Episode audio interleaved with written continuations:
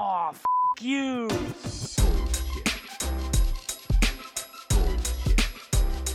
Bullshit, bullshit. Bu- bu- Bullshit. Bullshit. Bullshit. Bu- bu- Bullshit. Bu- Bullshit. Three, Bullshit. two, Ready. Bu- bu- bu- one. Bullshit. Y estamos. Bienvenido al podcast, señor Benjamín. Creo que es, es la segunda vez que participas, ¿no? Es correcto, es la segunda vez y es un placer estar nuevamente contigo, Chris. es la segunda vez y de una vez aprovecho para decirle a Ulises, Ulises, tenemos que grabar. Esto es en serio. Para la gente que no sabe quién es Ulises, es la persona que es co-creadora del podcast de UX Rebels, que si no lo han escuchado, Correcto. se los mega recomiendo. Así Correcto. Que, que también ya tuviste la oportunidad de estar por allá. O sea, que- Exactamente. Que, lo he recomendado en varias ocasiones en tu cuenta. Tú ya estuviste con nosotros y, y sí, eh, eh, creo que, bueno, yo creo- según yo, ya habías entablado conversaciones ahí con Ulises este, para, que, para que viniera para acá que... Sí, a sí, UX sí, Guest, sí. ¿no? Sí, sí, sí, solamente que no nos terminamos de poner de acuerdo con una fecha.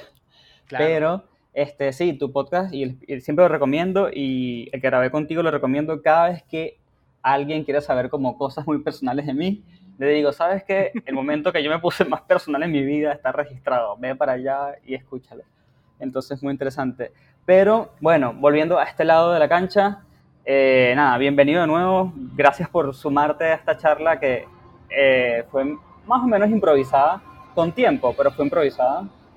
Eh, y tenemos un tema que aparte me parece súper interesante, porque se ha hablado mucho en redes sociales, pero no lo he visto en un podcast todavía. Y es hablar sobre qué hace un diseñador unicornio, básicamente. Claro. Que es lo que Claro, claro, hoy en claro. día es un cargo que más o menos desempeñas, ¿no? Sí, eh, digo, si quieres empezamos eh, platicando un, un poquito dentro de, de qué hace un diseñador unicornio, ¿no? Sí. Eh, y, y ojo, y aquí y, y me gustaría no, no hablemos de roles porque al final de cuentas, este, eh, que la gente no se confunde entre qué es un UX designer y qué es un UX Claro. strategist y qué es un, produ- eh, un product designer, ¿no? No entremos Sí, o sea, sí, en, en temas de roles. Al final de cuentas, unicornio eh, va una persona que pueda hacer todo, ¿no? Claro. que básicamente puede ver a lo mejor desde la estrategia, puede hacer el research, puede hacer la arquitectura de información, puede hacer la parte de UI, puede hacer la parte visual y aparte le sumas se va hasta el desarrollo, ¿no? Y se va a implementar y hace frontend y hace backend y va y lo pone todavía en el servidor, ¿no? Sí. La Sí. realidad es que, bueno, eso es lo que a lo mejor eh, a grandes rasgos la gente realmente ve o, o es la definición de, de un diseñador unicornio, ¿no? Eh, que, que es que la verdad sería como tener un todo en uno, ¿no? Claro, tienes una navaja suiza, básicamente. Deberías saber hacer todo. De hecho, eh, para la gente que escucha y no sabía que era un diseñador unicornio, no es que van a conseguir búsquedas en internet que diga buscamos diseñador unicornio. No, es, Sí, es más claro. como un título no oficial que se habla en el bajo fondo del UX, básicamente. Sí, sí, sí, sí, sí. Tal cual. que, que- que se habla en el fondo y que incluso yo me atrevería a decir, Chris, eh, muchas todavía, es una conversación que, que se habla en muchos lados, es una es, es un perfil que muchas empresas todavía buscan sin querer realmente buscarlo, que nace del- del- desde Sí. el posible desconocimiento de lo que hace un, un diseñador UX, ¿no? Entonces tú cuando ves Sí. las descripciones de puesto, normalmente te ponen y que sepa HTML, CSS, JavaScript, PHP, MySQL, Django y que aparte Sí. te haga inteligencia artificial. Entonces, Sí. entonces muchas personas, pues al final de cuentas, o sea, eh, creo que también hace desde el desconocimiento. Y, y- y ojo, Sí. y ahorita entraremos en eso, pero no es necesariamente que un diseñador unicornio realmente te haga todo esto, o sí, pero a mí me gustaría, y ahorita lo abordaremos, pues el qué tan, qué tan real es este perfil, ¿no? O qué tan realidad Sí, realmente te puede exacto. hacer todo. Sí, aparte, aparte que es tan real, eh, y si es real, ¿cuál es la diferencia con el, con el UX generalista? Que es, no, no sé si es un puesto, pero digamos que es un título que existe por allí rodando, y me parece interesante como ponerlo en contraste. Entonces, no sé cómo quieras comenzar la, la conversación, porque tú lo tienes como mucho más claro que yo. Pues mira, eh, un- un- una- la parte del UX generalista, eh, yo creo que parte, digo, voy, voy a hacer un recap muy rápido, eh, si nos vamos en un, digamos que pintando un funnel de roles, estamos Sí. pensando que a lo mejor el desarrollo de un producto o de un servicio en un mundo ideal o normal podría partir a lo mejor desde un UX strategist con un UX researcher, ¿no? Pensando que estás, eh, eh, vas, vas a generar un producto que no existe y que tienes que partir desde una, una investigación a lo mejor generativa. Entonces, e- ellos empiezan, pero es bien curioso porque en muchos roles o en muchas empresas están los especialistas que se encargan como de esta investigación profunda, pero el UX designer lo acompaña. Incluso estaría bueno buscar, yo me acuerdo que hace mucho tiempo vi un gráfico que te pinta que el UX designer te hace todo esto, pero no se mete tanto a la parte estratégica, no se mete tanto a Mm, la parte de, de- del desarrollo o, de- o del, ajá, del desarrollo de la estrategia o de la creación de qué va a ser el producto, sino más bien de cómo ese producto hace esta introducción ya a los usuarios y, y tiene ya más trabajo claro. con el, con el researcher, ¿no? Entonces, Sí. eh, ya, ya el researcher que tiene esta investigación es cuando empieza a trabajar posiblemente con los arquitectos de información, ¿no? Con quien se encarga de, de aventar toda esta arquitectura, ya que ya se encarga de trabajar con los diseñadores de interfaz o con los diseñadores visuales, Pero va trabajando a la par. eh, realmente, hay algo que normalmente, y, y- y lo platicábamos hace poquito, y perdón que hagamos tantas referencias, tendrán que ir a la cuenta de Chris o a la mía, pero el otro día me acuerdo que te preguntaban acerca de, eh, todavía de- decidiendo si voy a hacer UX, UI o UI, UX, ¿no? Sí, sí, sí. Entonces, técnicamente, eh, el UX no necesariamente tiene que hacer UI, no necesariamente tendría que hacer diseño de interfaz, que ahorita por el nicho o por el, em- digamos que el, el segmento o, o la región en la que estamos, eh, es muy partidario que los UX sí hagan en diseño de interfaz. Pero bueno, regresando a la historia, el diseñador UX, digamos que termina hasta que entrega esta arquitectura de información y va acompañando o puede estar haciendo la parte del UI o la Exacto. parte ya visual. Pero digamos que en el mundo real o digamos que en el mundo normal, aquí es donde se marcaría la diferencia ya con el unicornio, porque el unicornio no solamente te va a terminar la parte visual, todavía se va a meter realmente a los cables, se va a, se va a realmente entender y te va a hacer la parte del frontend te con, con- con maquetación, con HTML, con CSS, JavaScript y posiblemente también te va a programar. En el entendido que la programación eh, ya va más del lado de, de tecnologías o de lenguajes de programación como JavaScript, PHP o, o- o .NET o, o- o- o- o otro tipo de tecnologías, pero Claro. ahí donde entra posiblemente la diferencia de dónde nace el unicornio y que también te cumple la parte de la estrategia. Entonces ahí intenté delimitar y espero que haya quedado como claro eh, a nivel imaginativo dónde podría cambiar o, do- o cuál es la línea entre comillas divisoria entre alguien unicornio y un UX designer. Claro, sí, sí, yo creo que quedó súper clara. Eh, lo principal es que básicamente no, los UXers no entramos en la parte tecnológica fuerte de programación. Diga. O sea, obviamente sí está cool que conozcamos la tecnología Sí, con la que claro. vamos a trabajar, eso sí, seguro que sí, pero no es que nos vamos a sentar a programar y a, y a ver la Matrix, básicamente. Exactamente. Que, que- eso que comentas es súper importante, ¿no? O sea, la importancia de que nosotros como, como diseñadores UX eh, realmente entendamos la programación. En el entendido que hay casos eh, para la gente que a lo mejor hay gente que posiblemente me conoce, y posiblemente personas que ya me escucharon en el episodio pasado que, tuve con Chris acá sobre Design Sprint. Mi, mi vocación o digamos que mi background viene del desarrollo web. Por eso es que a mí hablar de esta parte y por eso es que ahorita hablando de este tema, eh, yo sí te entiendo perfectamente la parte de la programación. O sea, yo, yo, Claro. yo nací o soy un full stack sin ser full stack y perdón amigos programadores, no me golpeen porque no lo soy, eh, porque, porque también ya ahora para ser full stack tienes que tener eh, básicamente, eh, tienes que saber Node.js y React y, y Vue Claro. y un chorro de tecnologías que, que no las cumplo, ¿no? Que tengo contexto, pero eh, digamos que un sitio con HTML, CSS, PHP, te lo hago sin ningún problema. Pero por Ok. eso es que yo eh, eh, te- digo, tengo el contexto, pero cualquier diseñador, creo que sí, Chris, tendría que mínimo, si no quieres aprender de programación formalmente, sí entender de sistemas de rejillas y frameworks justamente que van Sí. alineados con desarrollo. Eso sí. Ujú, Ujú. Totalmente de acuerdo, tal cual.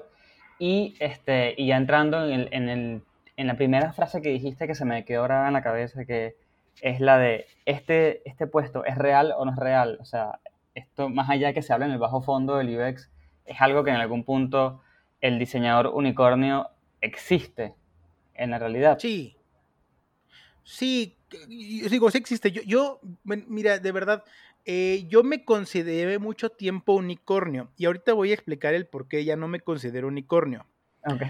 Porque al final de cuentas yo sí te hago todo. O sea, llegó un momento en que mi área o el área que yo desarrollé, que la que dirijo ahorita, pues empecé con la parte de la programación y poco a poco empecé a meter toda la parte de UX, porque realmente Claro. me contrataron como un líder del área técnica y yo ya venía haciendo UX, entonces incorporé la parte de UX. Pero realmente pues mi proceso era hacer todo, ¿no? Tengo proyectos hoy día que yo eh, de- hice desde la definición del proyecto con áreas estratégicas, con áreas de, de SEO, con áreas de marketing, con todas las áreas, la parte del researcher, la parte de la arquitectura, la parte de los mapas, la parte del journey, la parte de, de, Ok. bueno, toda esa parte que tiene que ver con, con journey maps, em, mapas de empatía, etc. Todo, todo eso lo hice y aparte lo desarrollé, ¿no? Eh, aparte, sea, eh, o sea, lo desarrollé, lo implementé y lo puse en servidor, ¿no? E inclusive me ha tocado darle mantenimiento porque eh, me, me- me toca aparte meter las manos siempre en, en la parte de la operación de mi equipo. Ok. ¿Por qué yo ya no me considero unicornio? Y creo que hay muchos que lo pueden hacer. O sea, creo que hay muchos que lo hacen. Porque yo creo que al final el unicornio formalmente creo que sí tiene que tener un nivel muy, muy alto en cada uno de estos skills. Creo Mm, yo, a mi consideración. Eh, habrá gente que puede decir, no, Benja, pues es que sí, con que le se- medio sepas hacer, está bien. Yo, por ejemplo, a últimos años, yo, yo, yo lo digo, yo, yo de, vis- de, de diseño visual no tengo nada. Te lo sé interpretar, te lo sé observar, te lo sé entender, pero yo, por ejemplo, me cuesta trabajo poner una tonalidad de gris, aunque lo copie de otro sitio, porque hay otro tipo de, f- de- de- de elementos visuales que puedes mezclarlo con un blanco, pero a lo mejor el blanco no es el mismo, y a lo mejor hay un pequeño un sombreado en la cajita que hace que la parte visual sea completamente una experiencia distinta. Cosas que yo a lo mejor no tengo en términos de conocimiento, eh, pues, em, digamos que, que, eh, teoría del color o Claro. este, ¿no? Toda la parte de UI, en de- definitiva. Exactamente, ¿no? Pero, pero sí llego a la parte de a lo mejor de arquitectura a nivel wireframes, eso sí. Sí. Entonces, creo que, el- creo que el unicornio sí existe. No dudo que en el mundo exista alguien que te lo hace a la perfección todo este proceso y que a lo mejor en la parte de desarrollo eh, no te programa formalmente eh, con lenguajes de programación que van a la una base de datos y traen data, pero sí te maquetan, sí te estructuran, sí ocupan rejillas, sí ocupan frameworks como Bootstrap Material, creo que los debe de haber, y seguro, y yo conozco muchos, que al menos ¿Y te parece que sea, sea- lo, que sea lo correcto para una empresa, tener un, un unicornio? ¿O te parece que hay un tipo de empresa en la que es válido tener este rol por al menos un par de meses? Ay, es- es- creo que es la pregunta del millón, Chris. Eh, Sí. eh, en, en los startups es muy común, es muy común tener ese tipo de, de perfiles. Eh, hace poquito, eh, bueno, eh, ahora está en esta red social que, que se llama Clubhouse, que, que hemos estado muy activos por ahí. He tenido Sí. ese tipo de conversaciones. Yo hoy día personalmente creo que no es, si quieres tener un producto de calidad, realmente de calidad, em, creo que deberías tener perfiles un poquito más especializados. Es mi consideración, ¿no? Eh, en, en el entendido de lo que estoy hablando, que creo que a lo mejor sí existen un perfil de unicornios, pero creo que tienen que tener al final de cuentas un grado de especialidad. Es decir, yo no sé si a lo mejor quienes vienen de una rama más UI, que te entienden perfectamente la parte visual, creo que es más fácil que Sí. aprendan a maquetar, estructurar, pero no sé si a lo mejor pueden brincar formalmente a la parte de estrategia y researcher. No lo sé, no lo sé. Mm, claro. Entonces, Claro. al final, sí, sí- creo que sí va a haber siempre una pata, un- una pata hueca, una pata coja, ¿no? Este, Sí, siempre. Pero- siempre. pero, pero, o sea, hay alguien aquí que, que nos escuche y que diga, yo, sí, te lo hago perfecto, pues de verdad, que bueno, sí, y, y- y- y creo que eh, deben ser, y, deberían de cobrar muy caro. O sea, y también les invito a que cobren muy caro, ¿no? Porque, Sí. porque no es fácil encontrar esos perfiles, no es fácil. Eh, pero a mi consideración, debería haber al menos un, un pequeño rango de especialidad. Eh, y si existen estos perfiles que realmente te puedan hacer todo con un nivel de calidad bastante alto, eh, pues adelante, cobren muy, muy caro y, y- y está bueno que lo tengan las empresas, pero yo creo que entran más en startups, no sé si, en startups y yo me atrevería todavía a decir en agencias, en agencias que evidentemente están empezando y que a lo mejor no, todavía no tienen un equipo de UX formal, pues estas personas evidentemente pues también aportan mucho. En, en el entendido que también en una agencia es posible que no les paguen realmente lo que valen por el nivel de experiencia y por las habilidades y capacidades que tienen. Sí, sí, eso te iba a decir, que seguramente si entras en agencia vas a ser como la persona que hace de todo y vas a ser mega admirado en el rubro, está buenísimo, pero te van a pagar, eh, como dicen acá, dos mangos. Sí, Entonces, claro. quizás no vale la pena. Eh, y una startup, lo que me imagino de una startup con un perfil así, es una startup que recién está comenzando a levantar los, eh, como que las bases y necesita mostrar algo ya, por ejemplo. Necesito mostrar Claro. algo ya, lo que sea, Claro. no importa. Y te tira un perfil como este. Claro, que, que, que hay aquí, y digo, y, y voy a hablar un poquito sesgadamente, no, no en la parte de programación, sino en la parte que, que hemos platicado muchas veces en la parte del researcher, ¿no? Sí. o la parte de la estrategia. O sea, la parte de la estrategia en muchos temas también es muy numérica y es, y es muy parte de entender a la empresa y trasladar los objetivos de la empresa realmente y convertirlos eso en, en o sea, valga la redundancia, en una estrategia que no solamente tiene que ver a veces con un asset digital, tiene que ver con un montón de assets digitales. Entonces, eh, por ejemplo, ese tipo de perfiles o en la parte de researcher, a lo mejor en un startup puedes tener conocimiento de researcher eh, muy bien bajados, Claro. pero a lo mejor va a llegar el momento en que realmente requieres a alguien con más profundidad en la especialidad, que te pueda aplicar estudios etnográficos, que tenga mayor conciencia de, eh, no sé, de trasladar datos cuantitativos a cualitativos, al revés, cualitativos a cuantitativos, que, que sepa lidiar con muchísima data, pero creo que va alineado también con el crecimiento a lo mejor de un startup, ya cuando tienes una masa eh, muy grande de usuarios o, o de, no sé, de, de lo que se dedique tu startup, pues a lo mejor sí vas a requerir tener ya un especialista. Pero en un primer rango creo que alguien que pueda dominar al menos eh, las técnicas básicas de researcher o estrategia o, o cualquiera de los rubros, te va a funcionar perfectamente. Y cuando, y, y- volviendo un poco a tu época de cuando fuiste unicornio haciendo este, este producto que comentaste, ¿cómo hacías? Primero que todo, ¿cu- ¿cuánto dura un proyecto cuando lo haces tú solo? Eso es una muy buena pregunta. ¿Y cómo hacías para...? Porque en ese, o sea, a ver, en ese momento eres tu propio jefe y eres, y eres tu propio Sí, claro, empleado. claro, claro. Y por ahí eres muy buen jefe y pésimo empleado, que esa es una Sí, frase sí, que me encanta. sí, sí, sí, sí, sí. Este, ¿cómo lidias con eso, además? O sea, entre, entre, entre dar órdenes y seguirlas y, y, no sé, llevar todo el proyecto tú solo. No es un poco solo dentro de todo, también medio redundante, pero se entiende. Mm, mira, creo que, y, ahí vamos a entrar, yo creo que en- en el tema de, de los posibles errores. Cuando yo era unicornio, debo aceptar que a lo mejor yo todavía tenía muy arraigado esta parte o mindset de programador, y siempre lo digo así.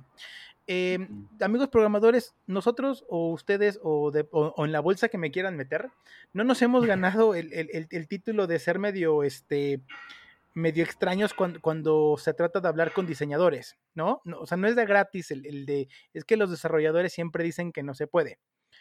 Eh, algo de las complejidades es que cuando tú trabajas solo y puedes hacer todo, también adaptas el diseño, tus soluciones a lo que posiblemente es lo más sencillo y no necesariamente a lo que es la mejor, o sea, pues sencillo para ti y no necesariamente para lo que es la mejor solución para un usuario.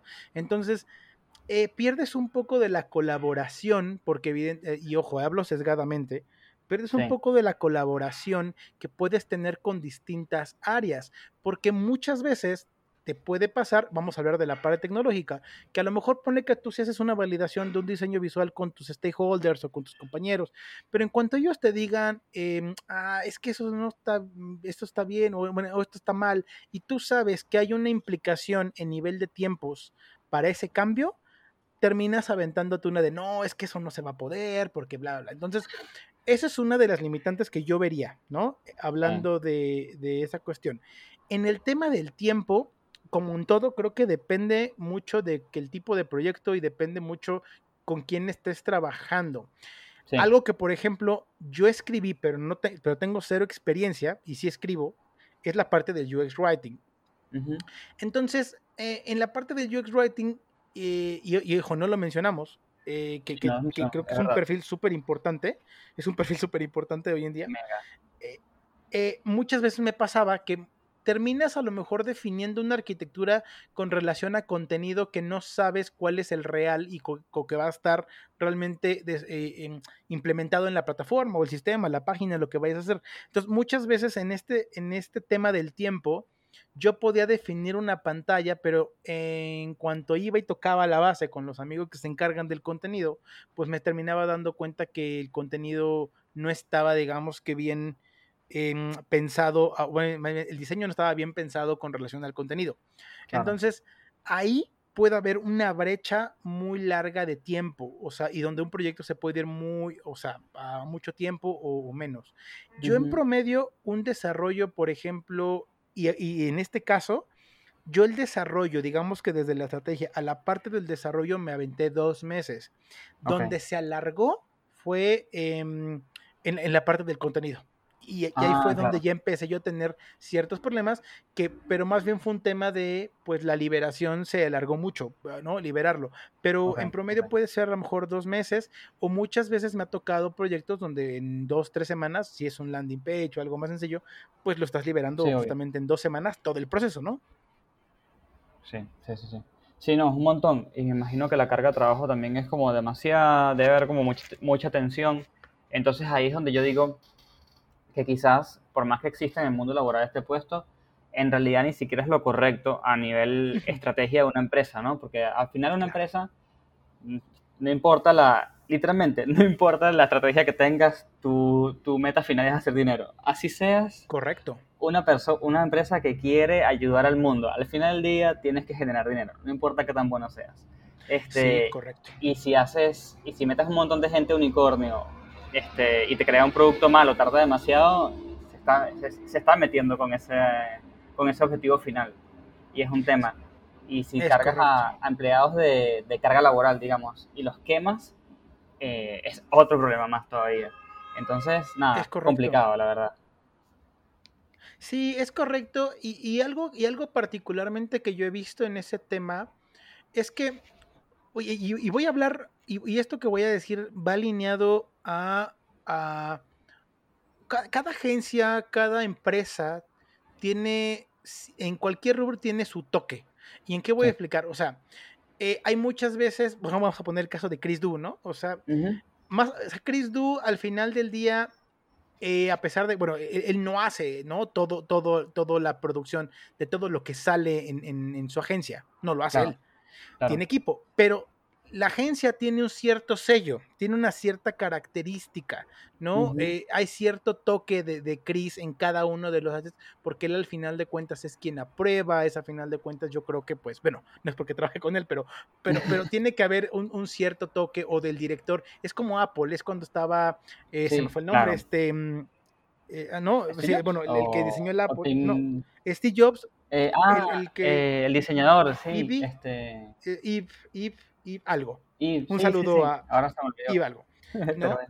hay, hay, cierto, hay cierto toque, hay cierta esencia en cada uno de los productos que vienen bajados de una consistencia. Entonces, si tú, por ejemplo, como ahorita comentabas, tienes a 10 diseñadores unicornio 5, 3, los que tengas, Sí, puede ser que, que la línea, o sea, que, que- nunca tengas una esencia eh, a nivel como agencia, a nivel empresa, porque al final Sí. del día, pues tienes a tres personas que trabajan con su propia esencia. Entonces, a lo mejor ese comentario va muy alineado a, a- a cosas que me ha tocado lidiar ya eh, al querer definir la estrategia de mi equipo en la empresa en la que estoy, pero Sí. es algo importante, ¿no? Porque al final lo que buscas también es que tu trabajo sea reconocido y que tarde o temprano las otras empresas cuando digan, ah, claro, es que este proyecto lo hizo, bueno, a lo mejor no Benjamín, pero lo hizo Benjamín con este equipo, ¿no? O, o lo hizo esta empresa. Entonces, sí, sí hay eh, también incluso ciertas limitantes en ese tipo cuando tienes diseñadores que pues son todólogos, ¿no?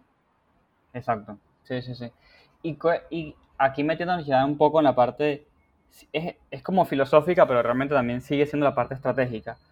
¿Cómo crees que sería la versión correcta de, de, en vez de aplicar, de tener tres unicornios, cuál crees que sería la versión correcta de a la hora de armar un equipo? Yo lo que me imagino, por ejemplo, es decir, bueno, en vez de buscarme tres unicornios, lo que voy a hacer es que el equipo que ya tengo o que voy a conseguir, eh, tratar de, que, de definir como referentes. Personas que se enfoquen un poquito más en algo, de modo que en el futuro quedan como referentes para ese producto, por ejemplo. Entonces, tienes esa figura en tu empresa. Híjole, esa es una pregunta buenísima, muy, muy, muy buena. Mm, te voy a contar de- del ideal mío, del ideal mío, pero insisto, gente que nos escucha, muchas de estas cosas son sesgadas porque habla uno desde la experiencia, ¿no?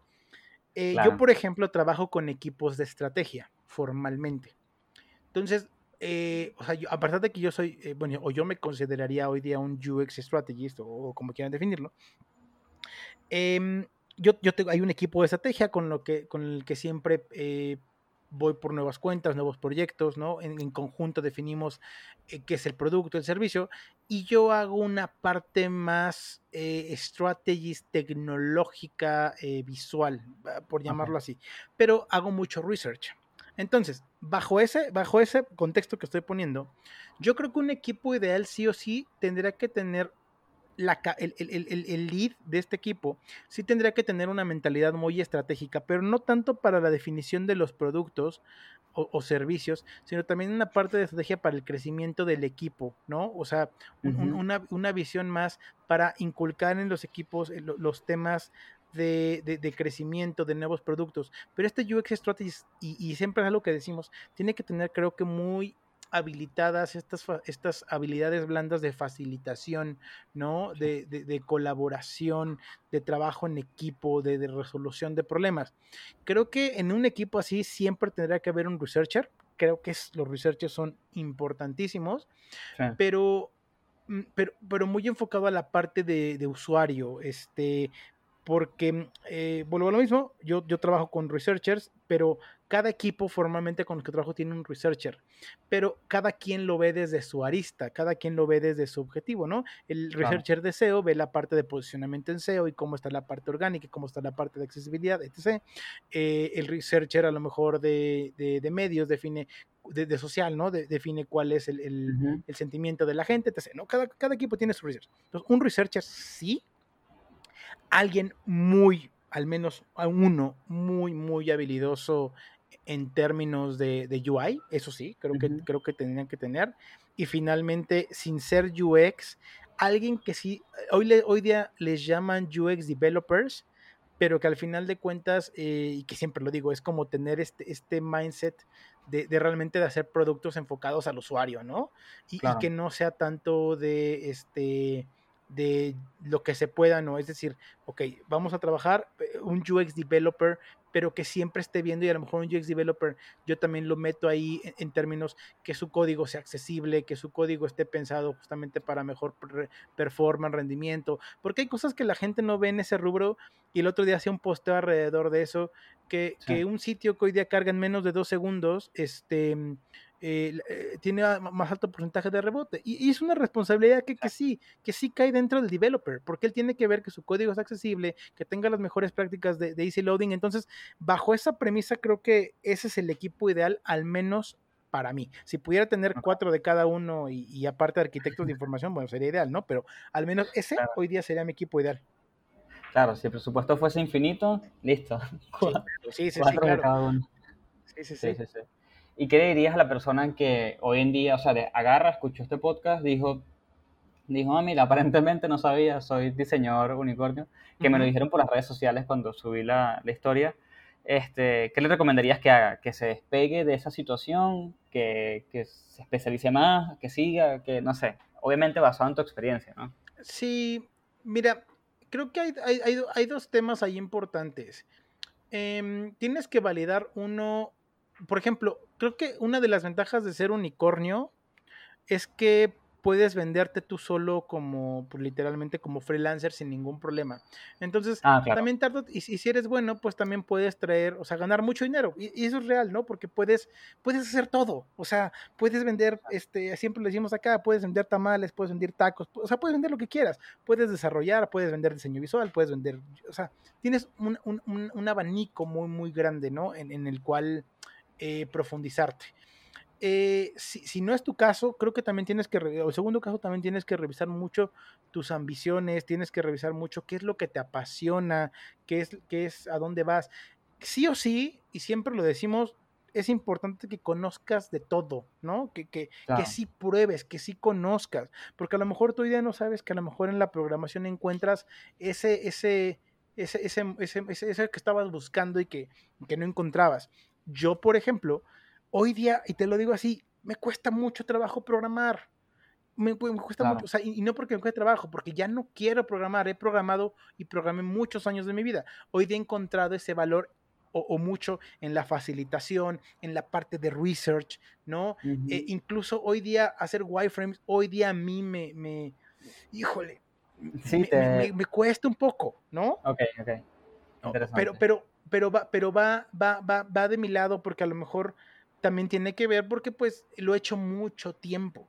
Entonces llega un momento en que descubres algo nuevo, que eh, no todo nuevo, pero lo descubres en, en- en- en que te apasiona y ahí Sí. estoy metido, ¿no? Entonces prefiero tener pues alguien que sea muy, muy bueno y que también le guste hacerlo. Y, a- y a- y a uno como líder, al menos en mi experiencia, pues me libera mucho de esa carga, ¿no? Porque ya no es una pesadez. Entonces, cuando me tengo que entrar yo a hacer, así que ven, haz lo tuyo, lo haces con más ganas. Esa es mi experiencia. Claro, totalmente. Em, cuando subí la historia, viste que yo subí una historia por Instagram preguntando sí, si te tenían preguntas. Hay varias que ya respondimos, así que me las voy a saltar. Y en realidad respondimos casi que todo según lo que fueron preguntando por acá. Pero tengo dos que te voy a hacer. Una que es como seria y la otra es más chistosa. La seria es, este, ¿dónde estaba? ¿Cómo manejas el flujo de, un- de- de trabajo? ¿Cómo era? ¿Qué flujo de trabajo sugieres a pesar de los cambios? No sé, en realidad no la entendí muy bien, no sé si tú lo entiendes. No sé si se refiere a cuando tienes rondas de cambios interminables, no lo sé. Sí, me- yo creo que es algo de eso. Ah, Yo, mira, yo ah, creo que ya ahí sí, más un tema de liderazgo, ¿no? Tipo, de saber establecer tus límites y decir, y también establecer etapas y fases en las cosas. Tipo, decir todo cool, pe- perfecto, eso queda, queda para la B2, por ejemplo.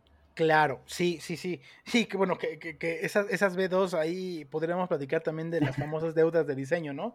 Porque Sí, sí, me ha sí. tocado muchas veces estar realmente en esas B2 que dices, bueno, ¿y la B2 para cuándo? Pero bueno, eh, Claro. en, en ese tema, yo, algo que he aprendido y que los clientes lo entienden, ¿no? Y trabajando con muchos clientes y con clientes muy complicados, es dejar siempre todo muy, muy, muy claro por escrito.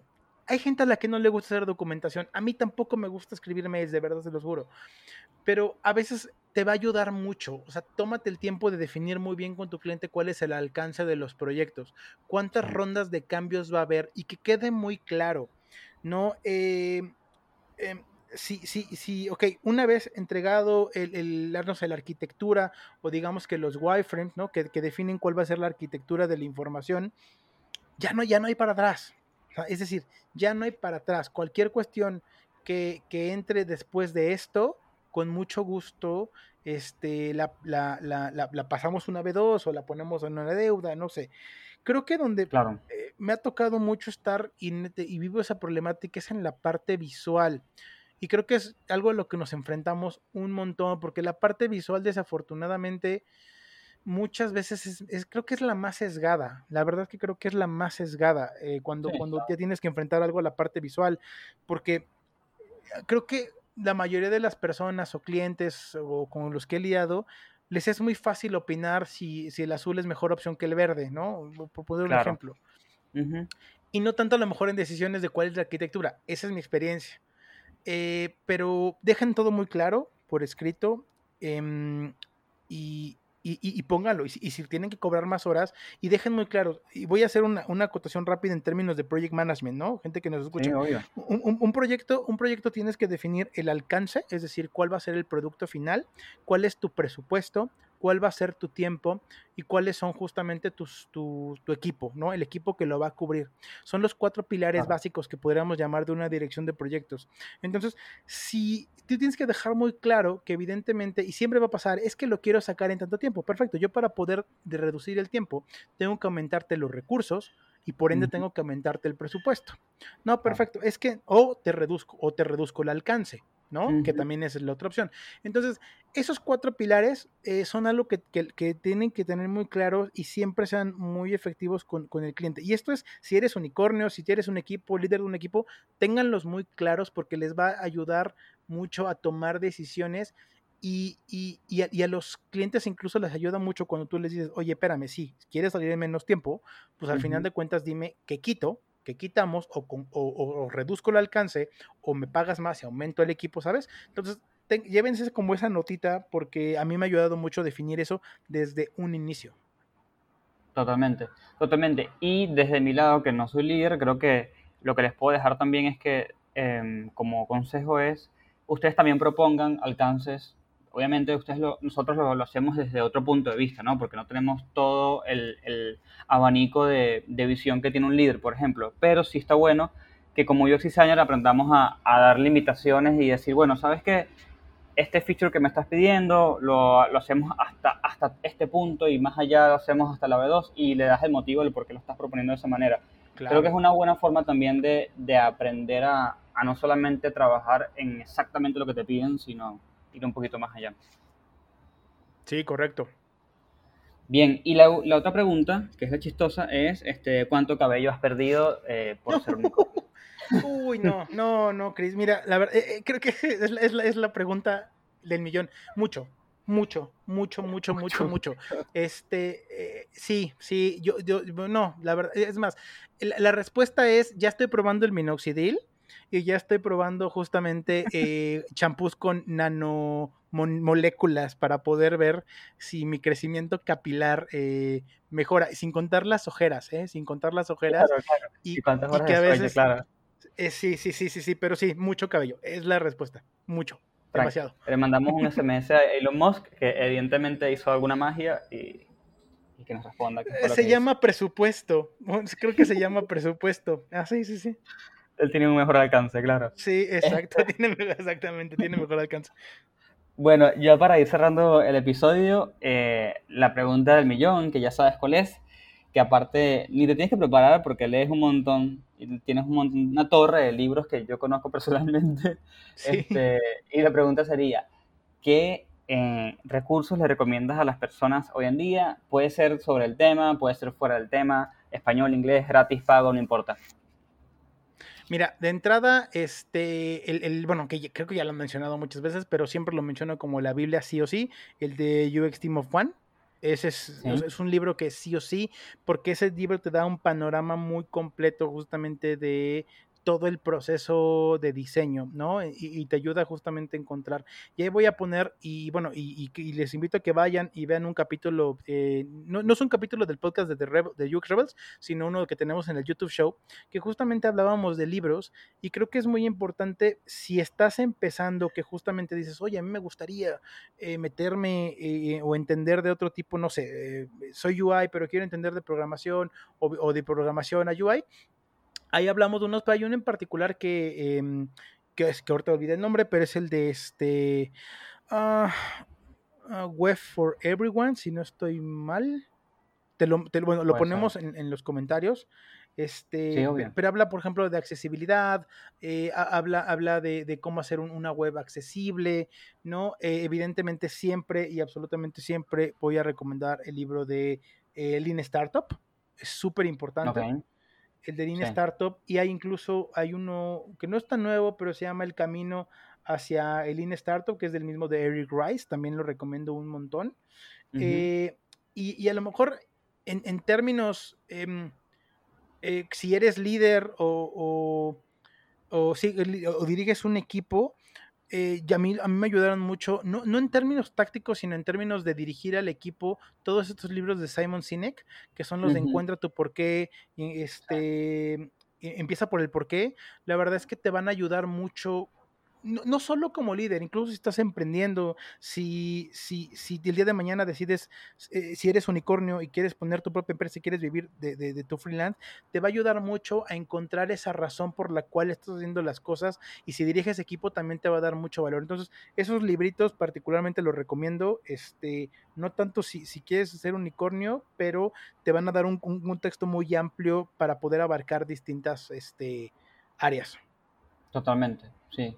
Este, y bueno, y como dije en un post hace poco, eh, si están entrando a UX, eh, cuídense de no caer en el, en el libritis aguditis, que es la persona Sí. que se estresa por la cantidad de información que hay, se quiere leer todos los libros y pasa un año leyendo libros y nunca ha practicado nada. Entonces, Correcto. si bien estos libros, estos videos y todas estas cosas que estamos recomendando son buenísimas, que las vean y las investiguen, en realidad eh, traten de practicar un montón también para que no se queden solamente en el libro.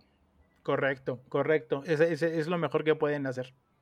Tal cual. Así que bueno, para cerrar, gracias eh, por participar de nuevo en el podcast. Gracias a todos los que escucharon y llegaron hasta el final, final, final. Y como siempre, nos vemos en la próxima.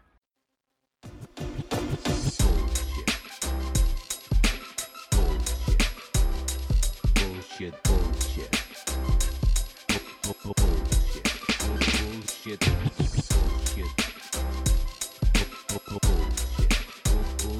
One, Bullshit. two, Three. Bullshit. The experience has ended. ended.